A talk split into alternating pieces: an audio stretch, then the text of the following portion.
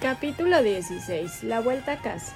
A la mañana siguiente, con la segunda campanada, ya estaban todos en pie, pues había mar gruesa. Y Totuls, al contramaestre, corrió a despertarlos con un cabo en la mano y mascando tabaco.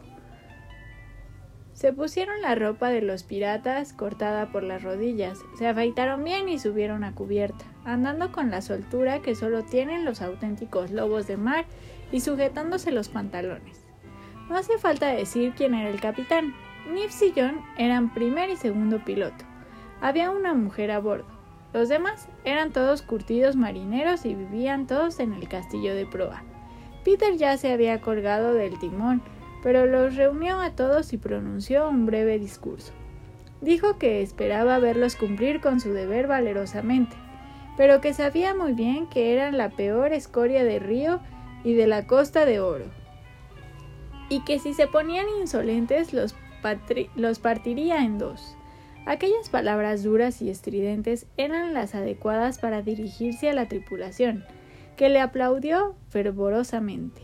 Tras esto, el capitán dio un par de órdenes breves y la tripulación hizo girar el barco, poniendo rumbo al continente. El capitán Pan había consultado la carta de navegación y había calculado que, si se mantenían el buen tiempo, llegarían a las Azores en torno al 21 de junio, tras lo cual irían volando para ganar tiempo. Algunos de los tripulantes querían convertirlo en un barco decente y otros preferían que siguiera siendo un barco de piratas. Pero el capitán los trataba como a perros y ellos no se atrevían a darle a conocer sus deseos, ni siquiera por escrito. Lo único seguro era la obediencia inmediata. Slickty se ganó una docena de azotes por quedarse desconcertado al recibir la orden de hacer unos sondeos. Existía el convencimiento generalizado de que Peter se estaba portando con honradez para acallar las sospechas de Wendy, pero que podía producirse un cambio cuando estuviera terminando el traje nuevo que ella le estaba haciendo, por obligación usando varias de las prendas más siniestras del capitán Garfio. Se acabó rumoreando entre la tripulación que la primera noche en que Peter se puso el traje, se sentó en el camarote con la doble boquilla de Garfio en la boca y una mano hecha con un paño con el dedo índice curvado hacia arriba, como si fuese un garfio. En vez de continuar en el barco, sin embargo, debemos regresar ahora al desolado hogar desde el que, en una noche ya lejana, tres de nuestros personajes habían emprendido su despiadado vuelo. Es una lástima habernos olvidado del número 14 durante todo este tiempo, y sin embargo estamos convencidos de que la señora Darling no nos guarda rencor. Si hubiésemos vuelto antes para contemplarla con una compasión sincera, probablemente hubiera exclamado Tonterías. ¿Qué importo yo? Volved a cuidar de los niños. Mientras las madres sigan siendo así, sus hijos se aprovecharán de ellas. Más vale que lo vayan sabiendo. Pero ahora regresemos al conocido cuarto de los niños precisamente porque sus legítimos ocupantes van de camino a casa. Nos hemos adelantado solo para asegurarnos de que sus camas están bien aireadas y comprobar que el señor y la señora Darling no van a salir esta noche. No somos más que unos mandados, pero ¿por qué demonios iban a tener que estar airadas unas camas que no habían abandonado con semejante desfachatez? ¿No se los tendrían bien merecidos si al volver se encontraran con que sus padres habían salido a pasear el fin de semana al campo? Sería la elección que han necesitado desde que los conocemos. Pero si las cosas sucedieran de esta manera, la señora Darling jamás nos lo perdonaría.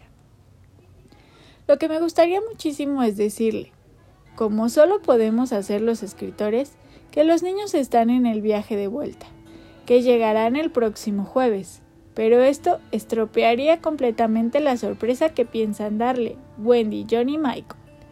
En el barco ya se la han estado imaginando.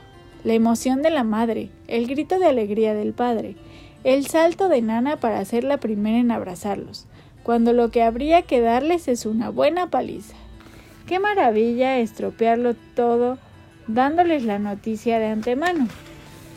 Para cuando entren dándose muchos aires, la señora Darling ni siquiera ofrezca su beso a Wendy y el señor Darling exclame malhumoradamente Vaya por Dios, ya han vuelto los niños estos. Sin embargo, no sabrían agradecérnoslo. A estas alturas ya conocemos bastante bien a la señora Darling y estamos seguros de que nos regañaría por haber privado a los niños de su pequeña diversión. Pero, querida señora, aún faltan 10 días hasta que llegue el próximo jueves, y si le contamos cómo está el asunto, podemos evitarle 10 días de tristeza. Sí, pero ¿a qué precio? A costa de privar a los niños de 10 minutos de alegría. Bueno, si se empeña en verlo de esa manera, ¿y de qué otra manera podría verlo? Como veréis, era una mujer de poco carácter. Yo tenía la sana intención de haberle dedicado palabras amables, pero ahora la desprecio tanto que no pienso decir absolutamente nada. En realidad, ni siquiera hace falta decirle que prepare todo, porque siempre lo tiene todo preparado. Las camas están bien airadas. Ella nunca sale de casa. Y fijaos bien, la ventana está abierta. Como no le hacemos ninguna falta, podríamos volver al barco. Sin embargo, ya que estamos aquí podemos aprovechar para seguir observando. Al fin y al cabo, es lo que somos, simples espectadores. Nadie nos necesita. Quedémonos, pues, y sigamos haciendo comentarios mordaces, con la esperanza de que alguno de ellos moleste a alguien. El único cambio que se observa en el cuarto de los niños es que la perrera desaparece de nueve a seis. Cuando los niños se fueron volando, el señor Darling se quedó absolutamente convencido de que toda la culpa era suya, por haber encadenado a Nana, que desde el principio hasta el final había demostrado tener mucho mejor sentido que él. Como ya hemos visto, era un hombre muy simple. De no ser por la calva, podía haber pasado por un niño, pero también tenía un noble sentido de la justicia, y el valor de un león cuando se trataba de hacer lo que él consideraba correcto. Tras la huida de los niños, después de habérselo pensado cuidadosamente, se puso a cuatro patas y se metió en la perrera. Cuando la señora Darling le rogaba encarecidamente que saliera, él respondía triste, pero firmemente No, querida, es aquí donde debo estar. Amargado por los remordimientos, juró no volver a salir de la perrera hasta que regresaran sus hijos. Daba mucha lástima, por supuesto, pero cuando el señor Darling hacía algo siempre se excedía, porque de lo contrario, desistía de hacerlo.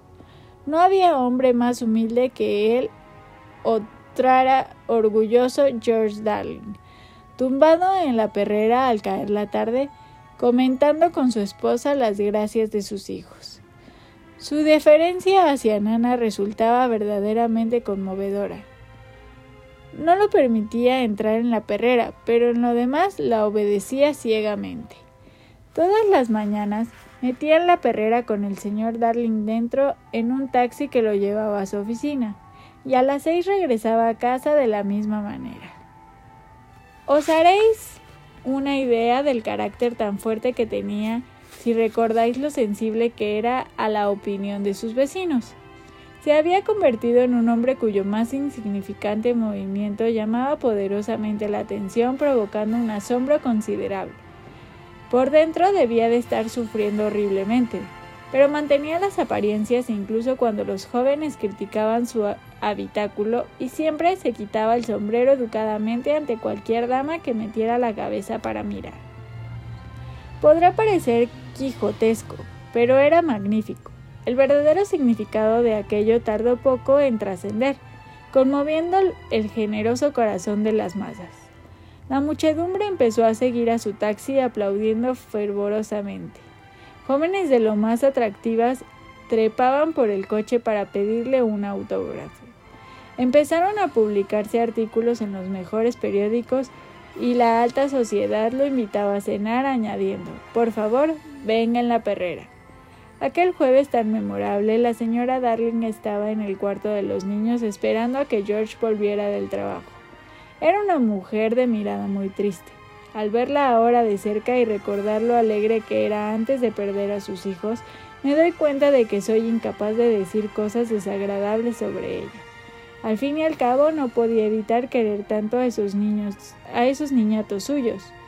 Miradla, sentada en su silla donde se ha quedado dormida. El lado derecho de la boca, que es lo primero que se ve, está casi marchito. Se lleva la mano al pecho con frecuencia, como si le doliera. Unos prefieren a Peter y otros prefieren a Wendy, pero yo tengo debilidad por ella. Supongamos que para hacerla feliz le susurramos un sueños que los mocosos van a volver. Están a solo tres kilómetros de la ventana y volando con rapidez, pero lo único que tenemos que hacer es decir en voz baja que van a volver. Hagámoslo. Es una lástima haberlo hecho, pues se ha despertado diciendo sus nombres y no hay nadie en la habitación más que Nana. Nana, he soñado que mis niños habían venido. La perrera tenía los ojos húmedos pero la limitó a ponerse cariñosamente la pata encima del regazo de su ama, y aún seguían así cuando trajeron la perrera. Cuando el señor Darling saca la cabeza para dar un beso a su mujer, vemos que su rostro está más curtido que antaño, pero tiene una expresión más dulce. Dio el sombrero a Lisa, que lo tomó desdeñosamente, pues no tenía imaginación y era incapaz de comprender la conducta de aquel hombre Fuera la muchedumbre que lo había seguido a casa seguía aplaudiendo, y el señor Darling se emocionó. ¿Lo oyes? dijo. Resulta reconfortante. Un montón de niños pequeños, se burló Lisa. Hoy había varios adultos, le aseguró él, sonrojándose ligeramente. Pero cuando Lisa puso los ojos en blanco, el señor Darling no le hizo ni un solo reproche. El éxito no se le había subido a la cabeza, sino que le había hecho más comprensivo.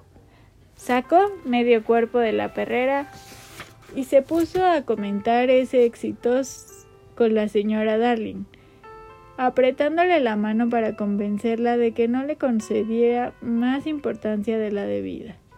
Si yo hubiera sido un hombre débil, dijo, imagínate si yo hubiera sido un hombre débil. Oye, George, dijo ella tímidamente, Sigues teniendo los mismos remordimientos, ¿verdad? Los mismos, querida. Mira mi castigo, vivir en una perrera. Es un castigo, ¿verdad, George? Seguro que no te divierte. Amor mío, os aseguro que ella le pidió perdón. Después, como le había entrado sueño, él se acurrucó dentro de la perrera. ¿Por qué no tocas un poco el piano para que me duerma? le pidió, le pidió él. Y mientras ella atravesaba el cuarto de los niños para ir al cuarto de juegos, cometió la torpeza de decir, y cierra la ventana que hay corriente. Ay, George, no vuelvas a pedirme que haga eso. Esa ventana tiene que estar abierta para ellos. Siempre, siempre. Entonces fue él quien pidió perdón y la señora Darling fue al cuarto de juegos y se puso a tocar el piano. Él tardó poco en quedarse dormido y mientras dormía, Wendy, John y Michael entraron volando en la habitación. Ay no, esto lo hemos escrito porque era lo que los tres niños se habían imaginado mientras iban en el barco. Pero debe de haber ocurrido algo desde entonces, pues no son ellos los que han entrado volando, sino Peter y Campanilla. Las primeras palabras de Peter nos dan la clave. Rápido, campanilla, susurró. Cierra la ventana con cerrojo. Muy bien. Y ahora tú y yo salimos por la puerta. Y cuando Wendy vuelva pensará que su madre no quiere que entre y tendrá que volver conmigo. Ya entiendo una cosa que me había parecido muy extraña, porque Peter, después de haber exterminado a los piratas, no volvió a la isla y dejó que fuera Campanilla la que acompañara a los niños hasta el continente. Lo tenía todo pensado desde el primer momento. En lugar de estar un poco nervioso por lo mal que se estaba portando, Peter se puso a bailar de alegría. Luego se acercó al cuarto de juegos para ver quién estaba tocando y le dijo a Campanilla al oído. Es la madre de Wendy. Es guapa, pero no tan guapa como mi madre. Tiene la boca llena de dedales, pero mi madre tenía todavía más. Por supuesto que de su madre no sabía absolutamente nada, pero a veces le gustaba presumir de ella.